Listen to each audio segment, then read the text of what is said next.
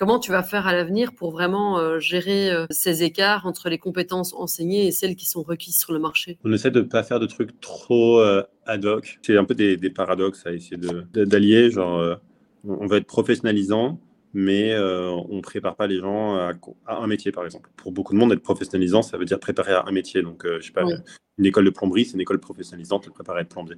Bah, nous, on est, une école de on est une école professionnalisante généraliste. On est généraliste parce qu'on forme les leaders du monde de demain. Donc, on forme des marketeurs, des financiers, des, chefs d'entreprise, des entrepreneurs. on forme plein de gens pour faire plein de choses. Mais on est professionnalisant dans le sens où on essaie d'être un peu moins académique que les écoles historiques. Bonjour et bienvenue sur le Mouton à 5 pattes, le podcast qui vous présente le recrutement sous forme de rencontres, d'histoires insolites et d'interventions d'experts. Le Mouton à 5 pattes, animé par moi-même, Stéphanie Renier, cofondatrice de Gentis Recrutement, s'adresse aux recruteurs, aux candidats à la recherche d'un emploi, ainsi qu'à toutes les personnes évoluant dans le monde des ressources humaines, ou encore aux managers qui rencontrent des difficultés à trouver leur mouton à 5 pattes.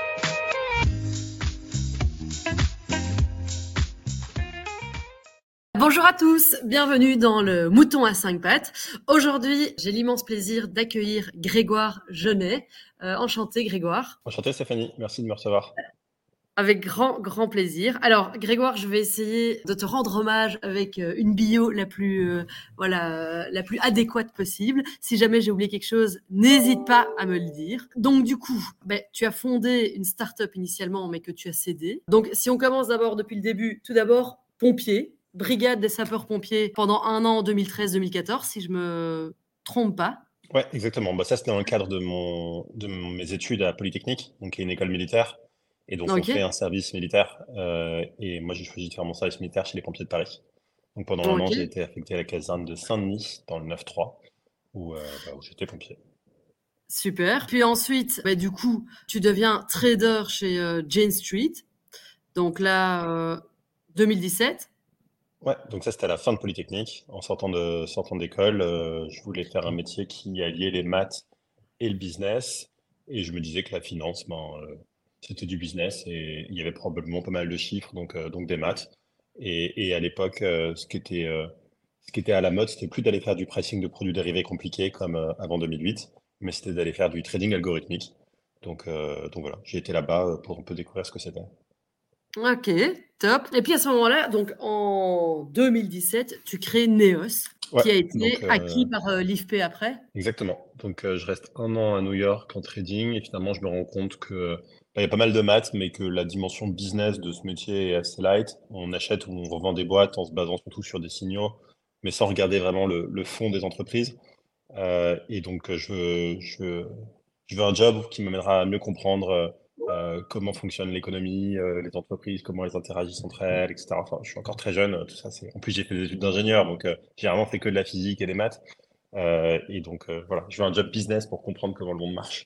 Et donc, je rentre à Paris et je monte une startup. Je en 2000, 2019, puisque je l'ai avant l'année avant le Covid. le timing était plutôt bon. Je l'ai vendu en juin 2019. Très bon et, je suis resté et je suis resté pour faire la transition jusqu'à fin 2019, euh, même, même jusqu'à début 2020, juste avant le Covid. Je crois que j'ai commencé mon job d'après le jour du confinement, le, le 15, euh, le 15 mars 2020. Ah oui, donc euh, quelques jours avant. Alors là, du coup, ben, tu passes chez Advent International. Exactement c'est un, gros fonds de private equity. Parce que donc ma première boîte, c'était une vraie boîte d'ingénieurs, c'est-à-dire un, très bon produit, mais un très mauvais business. En même temps, je savais pas ce que c'était qu'un business. Je ne savais pas lire un compte de résultats, je savais pas ce que c'était que du marketing. Vraiment, j'avais fait que des maths et de la physique toute ma vie, un peu d'informatique. Et donc, on a eu la chance, on s'est fait racheter parce que bah, LifePay était intéressé par le produit. Euh, donc, ils ont vraiment racheté le produit, mais je me suis rendu compte qu'on ne peut pas monter une boîte sans aussi avoir un business en plus d'un produit. Parce que c'est en faisant rentrer de l'argent qu'on peut payer les salaires et qu'on fait quelque chose de viable. Quoi. Et, donc avant de remonter une boîte, je me suis dit qu'il fallait que je retourne un peu sur les bancs de l'école. Et plutôt que de le faire dans une école, j'ai décidé d'aller le faire chez Advent, donc qui est, un fonds de prêt equity où la plupart des... Pas typiquement les, gens qui bossent dans ce genre de, structure sont des gens qui sont issus des top écoles de commerce. Donc, ont des profils assez orthogonales à celui que j'avais, qui avait plus le profil business, commerce, euh, que le profil okay. ingé produit. Euh, et donc, je suis resté deux ans, j'ai appris plein de choses. En quelque sorte, j'ai fait mon, mon MBA là-bas. Top. Et du coup, euh, ça t'apprend quoi, ce MBA Vraiment avoir une lecture de quelle est la différence entre une bonne boîte et un bon produit. C'est assez facile de. Enfin, il y a plein d'idées de, de, de, bons produits, quoi. Mais en fait, c'est mmh parce que tu as un bon produit que tu as un bon business. et, et ça, je pense que c'est vraiment le fond, le fond, de ce que j'ai appris chez Advent. Ok, top. Et euh, du coup, 2021, tu crées Albert School. Et c'est là où on va quand même, voilà, on va, on va un peu plus s'intéresser euh, à l'Albert School. Donc moi, ce que j'ai compris, Albert School, donc ça représente la nouvelle institution euh, supérieure qui va harmoniser les domaines de la data et du business pour former les futurs leaders. Tu bénéficies entre autres euh, bah, du soutien quand même de, de, de, de gros pontes dans le métier, hein, Bernard Arnault, Xavier Niel, ainsi que d'autres dirigeants bah, de Licorne et de, gros aussi conglomérats tels que LVMH euh, ou BCG. Ta première promotion va regrouper 33 étudiants, mais en enregistrant d'abord plus de 700 candidatures. Est-ce que je me trompe? Non, exactement. Et là, en septembre, euh, enfin là, dans quelques jours, on fait notre deuxième rentrée. Et puis, on va avoir euh, plus de 150 nouveaux étudiants cette année. Génial. D'où vient ton idée d'Albert School? Écoute, je pense qu'elle vient un peu d'une frustration que moi j'ai eue dans mon parcours d'enseignement supérieur. Parce que, en fait, euh, et comme, comme beaucoup d'étudiants, je me suis orienté vers euh, des études d'ingénieur parce que j'aime les maths euh, et je voulais apprendre à coller. je me voyais pas aller en, en filière commerciale parce que j'abandonnais trop de choses. Et d'un autre côté, je suis très intéressé par le monde de l'entreprise, le business, l'économie, le monde qui nous entoure. et, et donc, j'ai eu une frustration de ne pas pouvoir allier ces deux, ces deux matières. Quoi. En France, il y a cette séparation historique entre école de commerce et école d'ingénieur je pense qu'il y a beaucoup d'étudiants qui se sentent un peu à mi-chemin entre les deux mondes et qui donc ne trouvent pas, pas vraiment leur compte ni d'un ni côté ni de l'autre.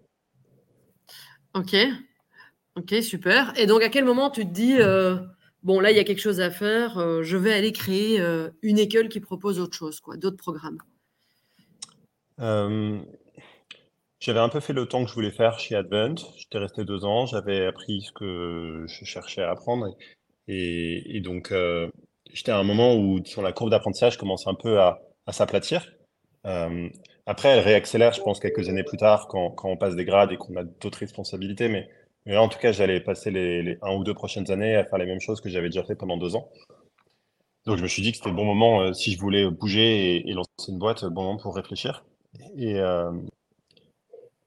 et quand j'avais quand j'avais vendu ma première boîte, euh, j'ai eu la chance de, croiser Xavier Niel. Il m'a dit euh, de remonter une boîte tout de suite et de ne pas aller en private equity. Alors, je ne l'ai pas écouté, je suis, je suis quand même allé en private equity. Mais il m'avait dit un truc intéressant. Il m'avait dit euh, c'est très facile pour moi. Enfin, très facile. Moi aussi, il m'avait dit pour trouver une idée de boîte, tu prends un secteur où il y a quelques acteurs historiques qui, de par leur positionnement historique et leur faible nombre, ont une position dominante. Mm-hmm. Et tu arrives, tu casses les barrières à l'entrée et, et, voilà, et tu trouves un secteur où il n'y a vraiment que des dinosaures. Quoi. Et donc, dans les télécoms, c'est ce qu'il a fait. Il y avait trois acteurs euh, très historiques et il est arrivé avec Free en proposant quelque chose de, vraiment nouveau. Euh, bon, bah, à l'époque, je lui avais dit, OK, c'est marrant, mais des secteurs comme ça, il n'y en a pas non plus. Euh, enfin, encore faut-il trouver une idée quoi, qui, qui colle à ça. Et, et, en fait, quand j'ai regardé l'enseignement supérieur, et notamment l'enseignement supérieur d'excellence, ça a des points en commun avec, avec cette remarque, puisque les, top 10 écoles de France sont les mêmes depuis plus de 100 ans. Euh, dans les top 10, la plus récente, c'est l'ESSEC qui date de 1907. Mais euh, Polytechnique, Centrale, HEC, euh, le SCP, c'est des écoles très, très historiques et qui ont des, plein, de bonnes choses, hein, à commencer par des marques hyper puissantes, mais qui ne sont pas les institutions non plus les plus agiles ou les plus faciles à, piloter ou à gouverner, donc qui évoluent à leur vitesse. et forcément, le monde allant de plus en plus vite et les disruptions technologiques de plus en plus vite, mais il peut se créer un écart entre euh, les, les, besoins d'entreprise, les envies des élèves euh, et les positionnements de ces écoles. Donc, euh, et donc voilà, donc je me suis dit, il, faut, il faut créer une nouvelle école d'excellence pour amener un petit peu de, un petit peu de nouveauté dans, dans cette niche de l'enseignement supérieur.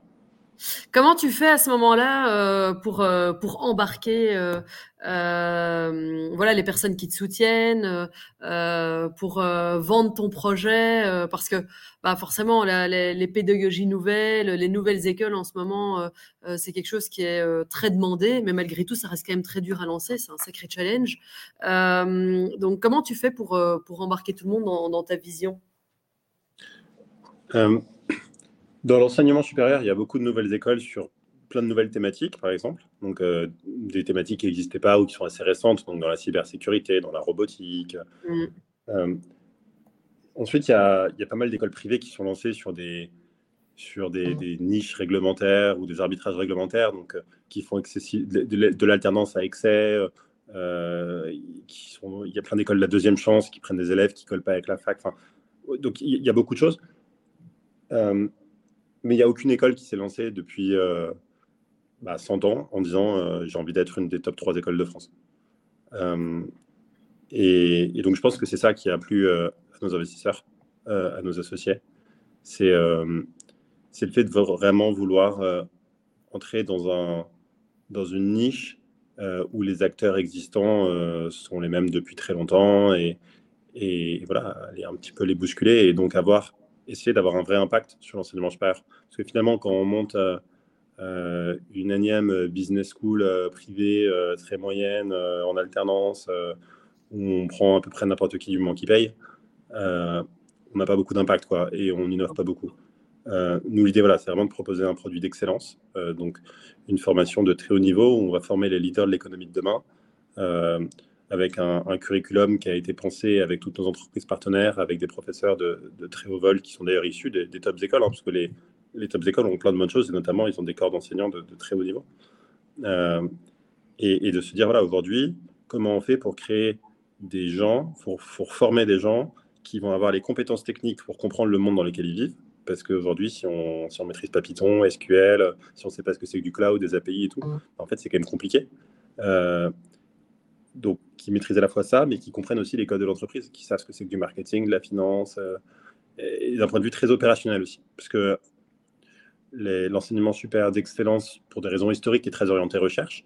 Et alors c'est top, parce que la recherche est essentielle, et il faut continuer à ce qu'on en fasse au plus haut niveau en France.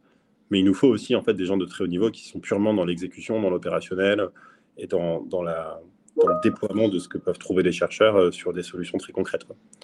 Euh, et donc, c'est ça qu'on veut former à Albert School. Et euh, du coup, euh, quel est un petit peu aujourd'hui ton, dans, le cursus scolaire proposé par Albert School Est-ce que c'est vraiment 50-50 Donc 50% vraiment vers, on va dire plutôt des compétences tournées entrepreneuriat, entreprise, 50% plutôt technique Ou bien est-ce qu'il y a quand même l'un des deux qui prend le dessus?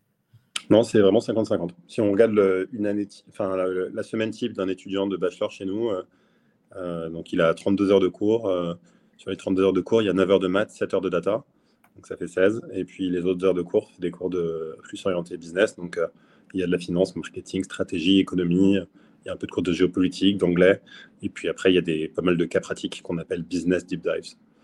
Mais, mais, on est vraiment à 50-50 en bachelor et en master, pareil sont, vraiment 50-50. Et, et, on fait vraiment gaffe à rester 50-50, même si on soit, euh, si on était à 60-40, ça ne changerait euh, pas grand-chose. Enfin, euh, mais, mais en fait, dès qu'on, si on basculait à 60-40, les gens seraient trop contents de pouvoir dire on est une école d'ingé ou une école de commerce. Parce que vraiment, c'est la grande question des gens, c'est mais en fait, on est lequel des deux? Alors que ça n'a pas de sens. On n'est justement aucun des deux. Il n'y a pas de raison que les gens catégorisent. Tous les deux. Ou les deux, enfin voilà, mais, mais donc, euh, et finalement, ce point d'honneur à rester à 50-50, c'est vraiment pour éviter que qui que ce soit puisse essayer de nous catégoriser dans des catégories qui, pour nous, euh, j'ai pas envie de dire non plus de sens, mais, mais sont trop binaires. Quoi. Il y a tout un éventail de compétences dont on a besoin entre ces deux choses-là. Alors, est-ce que tout le monde peut s'inscrire? Tout le monde peut candidater. Tout le monde peut candidater. et il y a un certain nombre de places?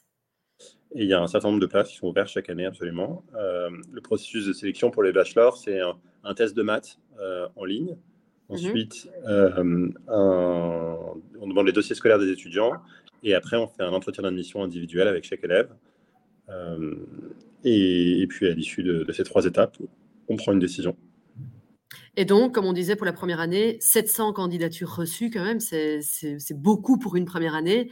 Et vous en avez accepté 33 euh, cette année. on en a accepté 70.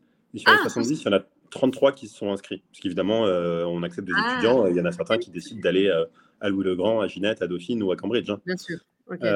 mais un taux de conversion d'un étudiant sur deux accepté qui vient, finalement, c'est un taux très élevé. Très élevé Puisque, bah, par exemple, dès qu'on est, je ne sais pas, Central Paris, bah, on a la moitié des étudiants qui sont admis à Centrale qui sont aussi admis à Polytechnique. Et donc, on est déjà à 1 sur 2. Quoi. Donc, en fait, 1 sur 2, ça veut dire qu'on a un, taux de choix très, très fort des élèves. et il s'explique de par le fait qu'on soit un peu seul sur notre positionnement. On est très différencié. Et donc, un étudiant qui veut venir avec Albert School, qui veut venir à Albert School, généralement, il n'hésite pas entre Albert School et 10 autres écoles. Non. Et, euh, et, du coup, cette année, il y en a combien euh, qui vont commencer la semaine prochaine? Euh, Il y en a 150 nouveaux. Ah, donc tu es passé de, de, de, 33 à 150 la semaine prochaine? Ouais, bon, on a ouvert les masters. Donc, on est passé de 33 à 70 sur le bachelor. Mhm. Et on a ouvert le master. Et le master, on l'ouvre avec directement 80 étudiants. Ah, et je pense que ça s'explique par le fait que les étudiants en bachelor, euh, ils comprennent pas bien ce que c'est que la data. Euh, et donc, on a un vrai travail pédagogique à faire aussi pour leur expliquer en quoi notre positionnement est, euh, intéressant euh, pour eux. Ils sont très orientés vers des matières, vers ce qu'ils connaissent hein, finalement, donc les matières du lycée. Quoi. Donc, quand on leur demande ce qu'ils veulent faire dans la vie, ils disent bah, j'ai envie de faire des maths ou de l'économie, de la physique, enfin bref, les matières qu'ils ont à l'école. quoi. Oui, le data, la cybersécurité, ce ne sont pas des domaines où on va venir naturellement. Ok. Alors qu'une fois qu'ils ont fait quelques années en école de commerce, paradoxalement, ils, comprennent beaucoup mieux euh, l'importance. En fait, souvent, ils ont fait un ou deux stages et tout, et ils comprennent l'importance de maîtriser la data euh, pour prendre des meilleures décisions business. Et donc, euh, voilà, on a, eu, on a eu énormément de candidatures sur notre master, hein.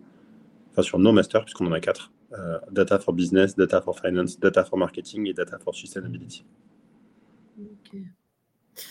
comment tu t'es fait connaître, du coup? Comment tu as fait connaître euh, l'école?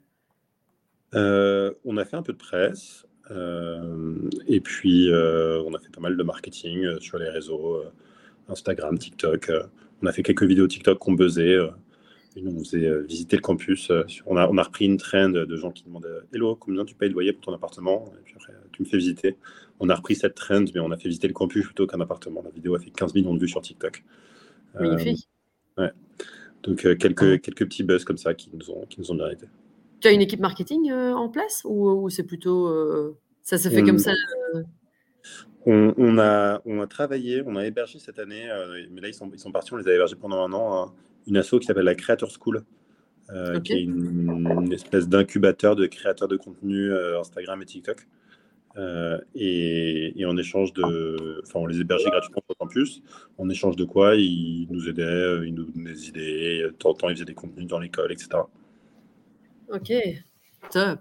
Euh, du coup, ben, pour toi, quand tu as. bon, tu as déjà un petit peu répondu à la question, mais quelles étaient tes, tes attentes quand tu as fondé euh, Albert School, quelles étaient tes ambitions? Et maintenant qu'on est, euh, ben voilà, euh, on est bah, deux ans plus tard, où est-ce que tu en es par rapport à ces, à ces attentes initiales? Est-ce que du coup la réalité correspond à tes attentes? Pas du tout, encore plus? Enfin, raconte-moi un peu. pour l'instant, ça colle relativement bien. On a ouvert un deuxième campus à Marseille. On, tu n'avais pas forcément prévu d'ouvrir aussi vite un, autre campus, donc, euh, donc ça c'est top.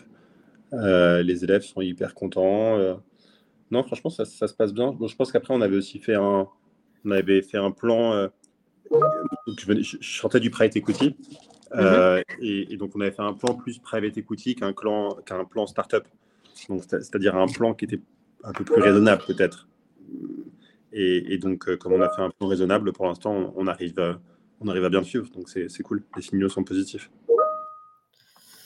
Ok, top. Et alors, bah, du coup, on a, euh, c'est vrai qu'on a, on a mentionné plutôt bah, le soutien de personnalités quand même assez influentes. Bah, donc, du coup, est-ce qu'il y a eu une influence quand même certaine sur euh, le choix des cursus, les prises de décision, bah, quelles qu'elles soient, ou alors au contraire, est-ce que tu as vraiment eu carte libre quoi? On a, on, a, on a, vraiment beaucoup été aidé par nos entreprises partenaires sur la construction des programmes. Euh, l'objectif d'Albert School, c'est vraiment d'être très euh, proche des entreprises euh, et, vraiment de fournir des talents qui sont hyper opérationnels. Donc, pour nous, dès qu'on enseigne quelque chose, c'est important qu'à tout moment, un étudiant puisse lever la main et dire Ok, mais en fait, à quoi ça sert ça? Et, si on n'a pas de réponse, ben, on le retire du programme.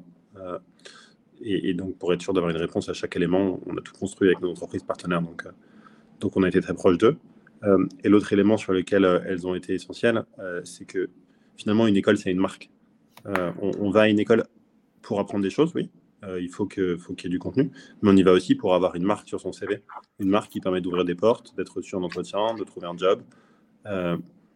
Et, et, le fait de travailler avec tous ces partenaires et d'avoir ces investisseurs, ça contribue énormément euh, à la marque Albert School et à la positionner euh, euh, à un certain endroit.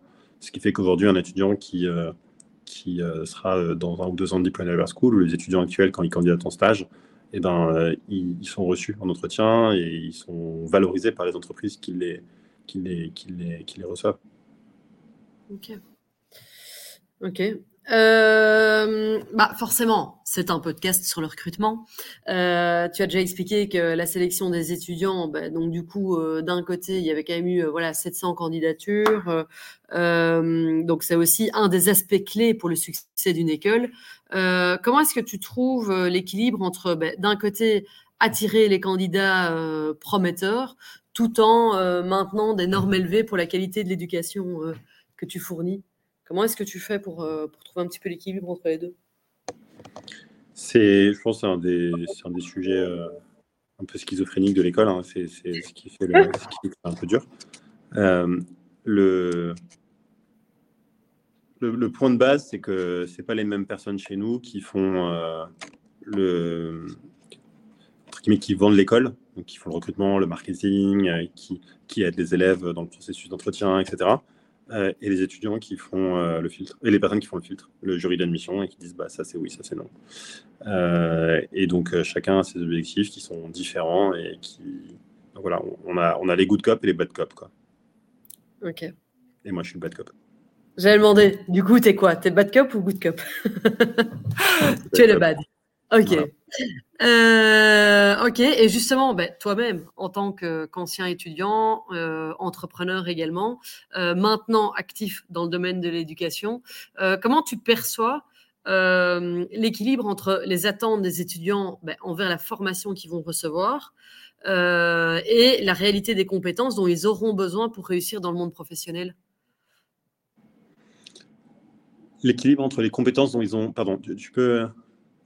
Ouais, donc en fait, euh, bah, les étudiants qui rejoignent, en fait, un étudiant qui rejoint la Albert School euh, va avoir l'attente, d'après ce que je comprends, d'avoir un petit peu cette double dimension euh, du terrain et en même temps du technique. mais dans un autre sens, il y a quand même des compétences, euh, par exemple, s'ils veulent euh, euh, accepter des métiers, dans, accepter de rentrer dans les métiers de la data, il y a quand même toute un, une connaissance à avoir, un savoir-faire qu'ils doivent apprendre. est-ce qu'en est, est qu'en ayant 50% du temps focalisé sur la data, est-ce qu'ils auront quand même la connaissance nécessaire pour être de très bons data analystes ou data scientists? Aujourd'hui, je pense que la plupart des data analystes dans les boîtes, c'est des gens qui sortent de l'ESSEC, le M Lyon et le SCP, et peut-être un petit peu de Centrale et de l'X, euh, ou d'universitaires. Hein. Mais, mais, en tout cas, pour les profils école de commerce, école d'ingénieur, c'est des gens, du coup, soit ils ont fait euh, je sais pas, le SCP, et donc ils ont fait une prépa dans laquelle ils ont fait de la géopolitique et des maths pendant deux ans, et de la philo. Et après, en école, ils ont pas fait grand-chose parce que tu fais surtout la fête en école de commerce. Et quand il y avait des cours, c'était des cours de management, leadership, Bon, bref, du Python, ils en ont fait deux heures par semaine pendant un semestre. Et ils sont quand même data analystes. Euh, et ceux qui ont été en école d'ingé, bah, ils ont fait de, des maths, de la physique et de la chimie. Euh, et puis, arrivé en école, on leur a fait du, faire du C++. Et puis, à un moment, ils auront un module de Python qui dure un semestre. Euh, et ils ont un cours et demi de data. Donc, en fait, c'est très light. Déjà, nous, avec 50% de nos cours qui sont des cours de data pendant 3 ans de bachelor ou 5 ans si les étudiants font probablement en école chez nous, c'est en fait, c'est énorme je pense qu'on est les gens qui faisons le plus de cours de data, euh, mais parce qu'on fait pas de physique, on fait pas de chimie, on fait très peu de géopolitique. Euh, c'est le focus quoi, de l'école. Euh, après, on n'est pas une école 100% data. J'en connais pas trop. J'en connais pas. Peut-être qu'à la fac, il y a des parcours data, mais même, même pas. Je mm-hmm. pense qu'il faut faire des licences d'informatique. Et en fait, on va avoir plein de choses en informatique. Et dedans, il y aura un module data. Peut-être qu'à Epita ou Epitech, ça existe, mais pas sûr. En fait, il n'y a pas d'école 100% data. Quoi. Et, et c'est pas plus mal, parce que la data, ça doit être au service de quelque chose. Faire de la data pour de la data. Après, il y a des masters spécialisés. Mais avant de faire ces masters, on a fait des choses beaucoup plus larges avant. donc, donc, je pense que non. Je pense que nous, avec 50% de cours de data, on sort des étudiants qui sont vraiment à la pointe de ce qui est disponible aujourd'hui sur le marché de l'emploi en termes de, de, talent en data. Ok. Et euh, bah justement, on le voit aussi nous euh, en recrutement. Euh, les domaines data et business bah, évoluent très rapidement. comment tu vas faire à l'avenir pour vraiment gérer ces écarts entre les compétences enseignées et celles qui sont requises sur le marché? On essaie de ne pas faire de trucs trop ad hoc. Donc, c'est un peu des, paradoxes à essayer de d'allier. Genre, euh, on va être professionnalisant, mais on ne prépare pas les gens à, un métier, par exemple. ça, c'est un truc pour, pour, pour, beaucoup de monde, être professionnalisant, ça veut dire préparer à un métier. Donc, je sais pas, une école de plomberie, c'est une école professionnalisante, elle prépare à être plombier. Bah, nous, on est, une école de on est une école professionnalisante généraliste. Euh, on est généraliste parce qu'on forme les leaders du monde de demain. Donc, on forme des marketeurs, des financiers, des, des, entreprises, des chefs d'entreprise, des entrepreneurs. on forme plein de gens pour faire plein de choses. Euh, mais on est professionnalisant dans le sens, euh, on l'entend plus tôt dans le sens où on, essaie d'être un peu moins académique que les écoles historiques et donc de mettre face à nos étudiants des, ben, des, gens qui travaillent dans le monde de l'entreprise et qui vont être très concrets, très dans la mise en œuvre, dans l'exécution, dans le déploiement. Et après, par contre, les compétences qu'apprennent les élèves, elles sont hyper multiples. Et, comme dans la plupart des écoles d'excellence, finalement, nos élèves, ils, apprennent, ils, apprennent, à apprendre. Euh, donc, euh, euh, ils ont des bases techniques. Enfin, les maths, ça ne va pas changer. Faire 9 heures de maths par semaine pendant 3 ans, ça donne des bases assez fortes et, ça restera comme ça. Et, et, puis le Python, ça reste un truc qui est hyper général. Alors oui, dans 10 ans, ce sera peut-être plus Python, ce sera Julia, mais finalement, quand c'est codé en Python, apprendre le Julia, c'est très facile. Les choses qui changent très vite, c'est surtout les, les outils. Euh, donc oui, aujourd'hui, ils sont sur Jupiter. Alors est-ce que demain, ce sera un autre environnement de code? Oui. Mais finalement, c'est assez facile de faire ce switch. En tout cas, pour des étudiants du niveau que nous, on forme, on n'est pas très inquiet sur ce sujet-là. Après, l'enjeu, c'est plutôt comment on fait pour garder nos programmes à jour parce que même si les éléments changent, nous, ceux qu'on a envie d'enseigner à nos étudiants, c'est toujours les derniers. Euh, on n'a pas envie de leur enseigner euh, les trucs d'il y a 20 ans, juste sur le prétexte que bah, de toute façon, comme ça change, euh, autant ne pas faire la course. et donc ça, ça nécessite de rester en contact permanent avec les entreprises. Et justement, donc du coup, ceux qui ont terminé le, donc là, est-ce qu'il y en a tout d'abord parce que ça, ça aussi, il y en a qui ont terminé maintenant le cursus, il y en a qui travaillent? Euh, non, les plus anciens, ils sont rentrés il y a un an, donc ils ont fait un an. Ils rentrent en deuxième année là. Ok. Donc, euh, et est-ce qu'ils font aussi un système d'alternance ou de stage euh, en entreprise? Donc, il y, a un stage en fin de première année, il y a un stage en début de troisième année, et ensuite les années 4 et 5, elles sont en alternance. C'est ça. Ok. Super. Euh, avec le recul de cette première année, euh, quels sont encore les petits points euh, d'amélioration que la Albert School peut encore, peut encore faire? Je pense que ce qui est, ce qui est le gros challenge de l'enseignement ces prochaines années, ça va être de réussir à faire at scale de l'adaptative learning. donc de vraiment réussir à créer des parcours personnalisés pour chaque élève. Mhm. Sachant qu'en pratique, nous, on a toujours envie de mettre nos étudiants, en tout cas pour notre formation à nous, on a envie de mettre nos étudiants face à des humains, face à des professeurs qui en fait ont un rôle de coach, hein, euh, de mentor. Euh, et on a envie de les mettre face à des professeurs un maximum, donc euh, beaucoup d'heures. On pense qu'il y a énormément de richesse à avoir là-dedans, sauf que si on met des étudiants devant des professeurs, forcément, on ne peut pas les mettre en one-to-one 30 heures par semaine, ça ne marche pas. Donc il faut qu'on les mette en groupe devant des, devant des professeurs, et si on les met en groupe, comment on fait pour que ce soit adaptatif? Euh, et donc ça, il y a vraiment quelque chose, à, un trick à, trouver pour faire les, bons groupes, euh, répartir les élèves comme il faut et que ça se soit dynamique pour que les élèves puissent changer de groupe en fonction de leur évolution, de leur progrès. Euh, et, donc je pense que ça, c'est un challenge et, surtout que tous les étudiants n'apprennent pas de la même manière. si je prends l'exemple de la data, il y a des étudiants pour lesquels c'est mieux d'enseigner d'abord beaucoup de Excel et d'aller assez loin dans les algorithmes sur Excel avant de passer à Python et en fait de leur expliquer que sur Python ils vont faire la même chose, juste ils voient pas ce qui se passe, mais, il se passe la même chose. Euh, alors qu'à l'inverse, les étudiants ils ont besoin plutôt du, d'un framework théorique avant et donc ils ont plutôt besoin de passer par les maths avant de passer sur sur du Python. Euh, et Et donc voilà, donc ça c'est deux, typiquement deux catégories de gens à laquelle pour, pour optimiser leur cours d'apprentissage, euh, c'est pas la même voie. Et donc euh, nous, notre rôle, c'est d'essayer de réussir à, à, découvrir quels étudiants et dans quel type d'apprentissage et de faire les groupes le plus efficacement possible. Quoi. Donc ça, il y a, a là-dessus, je pense qu'il y a encore euh, bien 15 ans de progression pour Albert School. 15 ans, donc c'est bien, tu as, encore, euh, encore de quoi faire. Et au contraire, euh, c'est quoi ton, voilà la chose, qu'est-ce qui te rend le plus fier maintenant dans, ce, dans ce beau projet? C'est que 100% de nos étudiants sont restés avec nous. C'est qu'ils sont tous hyper heureux, trop contents, et, et tous ceux qui, tous ceux qui, enfin ceux qui valident quoi, tous ceux qui ont, tous ceux à qui on a autorisé de rester restent avec nous. Et avec le recul, euh, en ayant créé euh, cette école, euh, est-ce que, oui, voilà, je, je t'avais déjà posé la question juste avant, mais est-ce que ce que tu as imaginé de cette école, aujourd'hui, c'était exactement ce que tu avais imaginé?